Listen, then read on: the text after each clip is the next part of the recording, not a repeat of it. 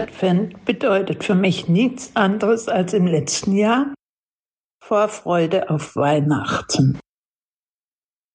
Im Normalfall ist Adventszeit eigentlich äh, Vorbereitung aufs Weihnachtsfest und mit sehr viel Vorfreude verbunden. Was dies Jahr leider nicht so sein wird, denn wir können uns nur mit einem Teil, kleinen Teil der Familie treffen und gemeinsam das Weihnachtsfest feiern. Wegen dem ist dies Jahr die Adventszeit nicht die gleiche wie in anderen Jahren. Leider. Für mich ist Advent traditionelle Vorbereitung aufs Geburtsfest Weihnacht. Dazu gehört auch Adventskranz, der auch an der Sonntag brennt. Jeden Sonntag eine Kerze mehr auf den Höhepunkt Weihnachten. Ein wichtiger Tag im Advent ist seit meiner Kindheit der Nikolaustag. Es ist ein fürsorglicher Mann. Es sollte einfach eine ruhige Zeit sein, der Advent.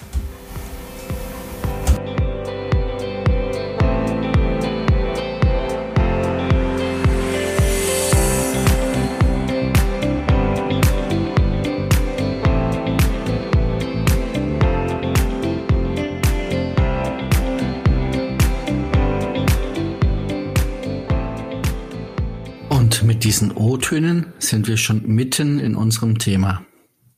Advent heißt Ankunft. Sich vorbereiten auf das Fest der Geburt Jesu Christi.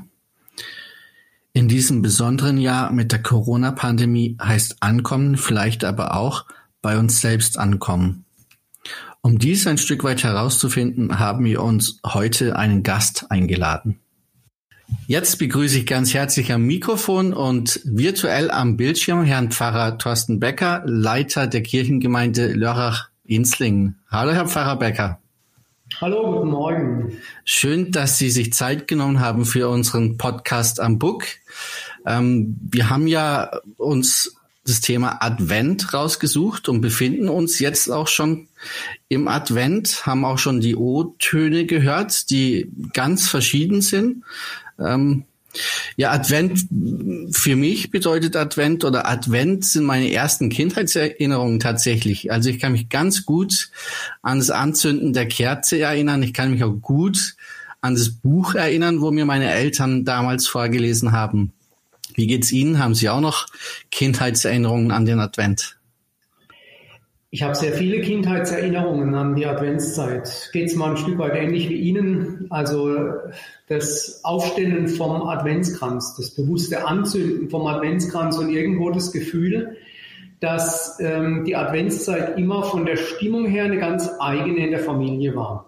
Vielleicht bildet man sich das auch ein, weil alles durch den Kerzenschein ein bisschen feierlicher, festlicher und ja, würde mal sagen, auch familiärer ist als im Rest vom Jahr, aber das ist schon etwas, was mich aus den Kindheitserinnerungen sehr begleitet. Auch das bewusste Beten und das Adventslieder singen und den Adventskranz. Ja. Advent hat ja im Kirchenjahr oder in der Kirche auch eine ähm, wichtige Bedeutung.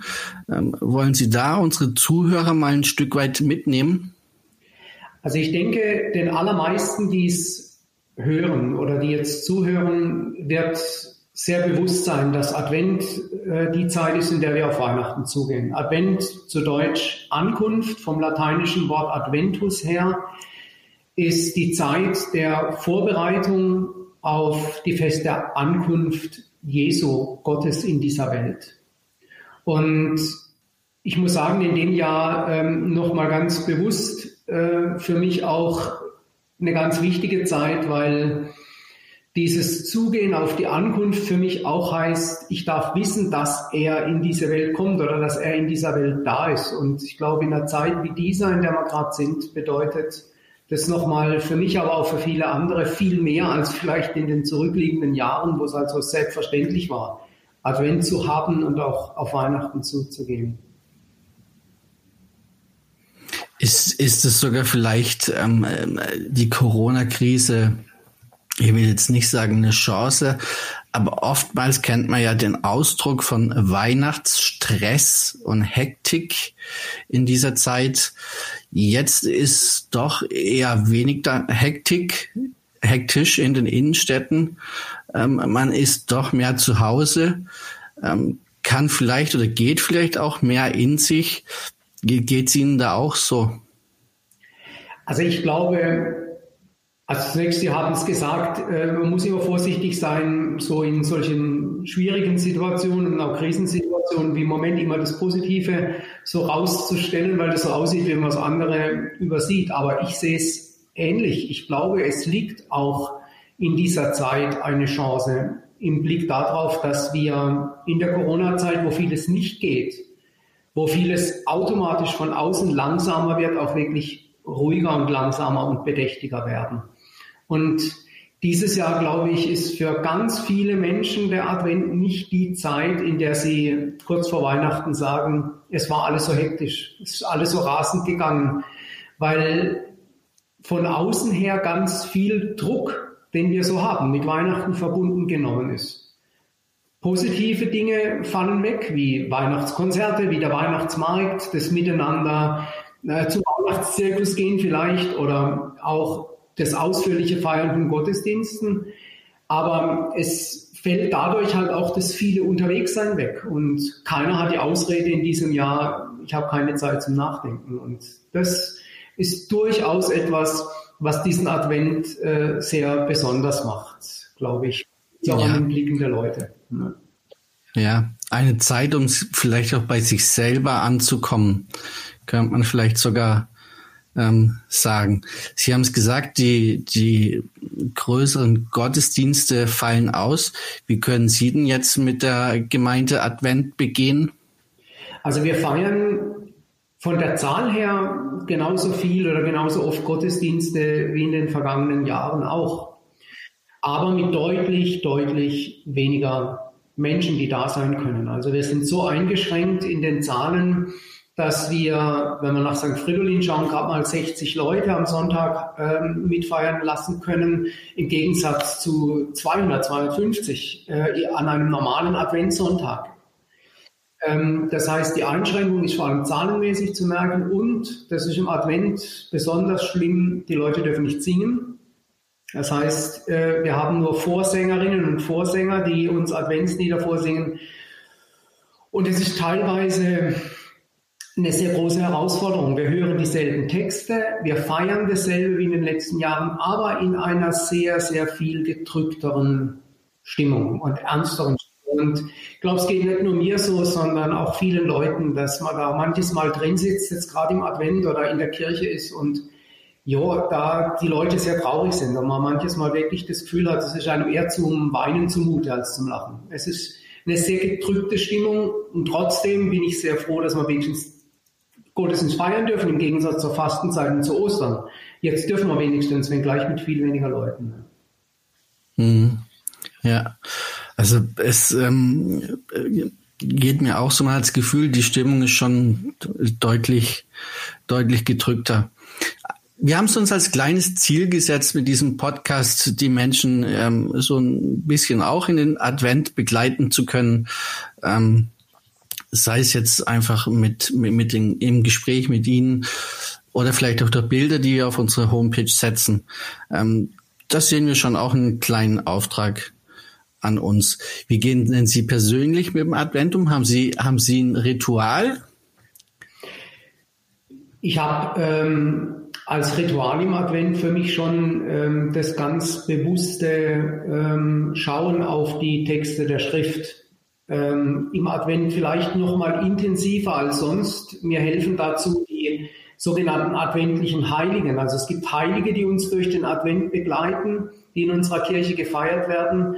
Da ist zum Beispiel Nikolaus am kommenden Sonntag, aber gibt es die heilige Barbara am 4. Dezember äh, und andere. Oder die großen Gestalten des Advent, wie Johannes der Täufer, wie Maria an denen ich mich versuche im Advent ganz besonders auszurichten. Und gerade in diesem Jahr merke ich auch, dass das alles Figuren sind, die ja auch eine Botschaft haben, die gerade in so einer Zeit trägt. Also die nicht nur so eine schöne Wetterstimmung äh, verbreitet, sondern das sind alles Menschen, die durchaus in ihrem Leben auch schwierige Zeiten durchlebt haben und die helfen mir in diesem Jahr auch besonders. Das ist so ein Ritual auf die Bibeltexte besonders zu schauen, neben, neben anderen Dingen wie das bewusste Entzünden der Adventskerzen, auch bei mir daheim, wenn ich mal in der Wohnung bin ähm, und, und solche Dinge. Ja. Ich muss sagen, mir fehlen keine Rituale in diesem Jahr. Ich bin nicht so der Weihnachtsmarktmensch, ich bin nicht so der, der im Advent äh, bewusst auf viele andere Veranstaltungen gegangen ist, sondern das, was mir wichtig ist im Advent, das kann ich trotz und mit Corona und allen Beschränkungen äh, genauso gestalten. Und darüber bin ich sehr froh. Ich glaube, was vielen Menschen jetzt auch nochmal wichtig war, ist die Botschaft von der Bundesregierung, dass an Weihnachten ähm, das Zusammensitzen im Familienkreis jetzt doch auch auch möglich ist, weil, weil das hört man auch oft, wenn man mit den Menschen spricht, dieses Beisammensein ähm, um die Weihnachtszeit und speziell an Weihnachten. Ich glaube, das war eine wichtige Botschaft nochmal an alle. Äh, ja, vielen Dank. Auch im O-Ton haben wir übrigens äh, von einem der Heiligen gehört, vom Nikolaus. Ähm, war am Herrn Funk ähm, wichtig, das zu sagen. Ist übrigens bei mir zu Hause auch so. Ich habe zwei Kinder im Alter von sechs und acht Jahren und auch in meinen Kindheitserinnerungen selbst ähm, spielt der Nikolaus auch immer wieder eine Rolle. Ähm, wir waren jetzt in der Diskussion mit meiner Frau, wann wir denn ähm, den Kindern sagen, dass der Nikolaus, der kommt, nicht der Nikolaus ist. Aber irgendwie tun wir uns schwer, diesen Zauber dieses Heiligen äh, zu nehmen. Also ich glaube, das sind noch ganz viele Menschen, die, die damit wirklich etwas Wichtiges verbinden. Ich glaube auch im Blick auf das, was Sie eben gesagt haben, nochmal zu Weihnachten und der Familie. Ich glaube auch, dass letztendlich das Wesentliche an einem Tag wie Nikolaus und einer Figur wie dem heiligen Nikolaus, aber auch ähm, das Wichtige an Weihnachten der Zauber ist. Also sprich wirklich das, was dahinter steht an nicht sichtbaren. Alles andere, was so äußerliche äh, Gestaltungsmöglichkeiten für uns sind, angefangen vom Zusammensitzen mit der Familie, das mir sehr am Herzen liegt und das ich will, aber das sind letztendlich Ausgestaltungen des Zaubers, sage ich jetzt mal, oder dessen, was wir eigentlich feiern. Und ich finde es ganz, ganz wichtig, bei allen wertvollen Diskussionen, wie können wir Weihnachten feiern, wie viele Leute dürfen zusammenkommen, dass wir wissen, das Wesentliche an Weihnachten hängt wirklich nicht an der Zahl der Leute, die um den Tisch sind. Und schön es ist, wenn Familie zusammensitzen kann. Nochmal, das ist mir selber auch sehr, sehr wichtig. So wesentlich ist zu sagen, Weihnachten steht und fällt nicht mit Corona-Regeln.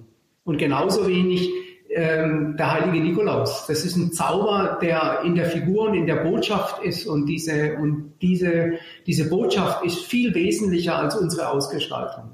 Und insofern finde ich dieses Jahr auch gar nicht schlecht, dass manches auch von diesem sehr kommerzialisierten Tun sowohl um Nikolaus wie auch um Weihnachten ein Stück weit eingeschränkter ist und vielleicht das Wesentliche, also der Zauber, da noch ein Stück mehr Platz haben. Das äh, verspreche ich mir von diesem Weihnachtsfest auch. Ja der Blick aufs Wesentliche. Das ist ein schönes äh, Schlusswort, Herr Pfarrer Becker. Ich bedanke mich sehr herzlich für dieses Gespräch und würde mich sehr freuen, wenn Sie jetzt für unsere Zuhörerinnen und Zuhörer vielleicht noch eine kleine und kurze Adventsgeschichte hätten. Ich muss ähm, ehrlich sagen, nach dem, was Sie jetzt, was Sie jetzt gerade eben im Blick auf den heiligen Nikolaus gesagt haben, finde ich, dass die Nikolaus-Legenden eigentlich die schönsten Adventsgeschichten sind, weil die alle so einen tiefen Sinn haben, wenn es um Teilen, wenn es um Weitergeben geht. Aber ich möchte das einbetten in eine, die viele kennen. Ein König hat einen Nachfolger gesucht und er hat in seinem Reich nach einem Nachfolger suchen lassen und keinen gefunden und hat daraufhin gesagt, okay, derjenige soll mein Nachfolger werden, der es schafft, die große Halle des Schlosses ganz bis unters Dach und in den letzten Winkel mit etwas zu füllen. Und wer das schafft, der wird mein Nachfolger. Und dann haben ganz viele das probiert. Die einen haben Sand reingefüllt, die andere Korn und Stroh und keiner hat es geschafft, diese große Halle im Palast wirklich ganz zu füllen. Und ganz am Ende kam einer, so Ende die Geschichte, und der hat in die Halle, als es abends dunkel wurde, eine Kerze hingestellt, sie angezündet und das Licht dieser Kerze hat wirklich diese riesige Halle bis in den letzten Winkel ausgefüllt. Und das ist so meine, mein Wunsch in diesen Advent und äh, zum Weihnachtsfest, dass wir darauf vertrauen, dass in ganz Kleinem manches Mal ganz Großes liegt.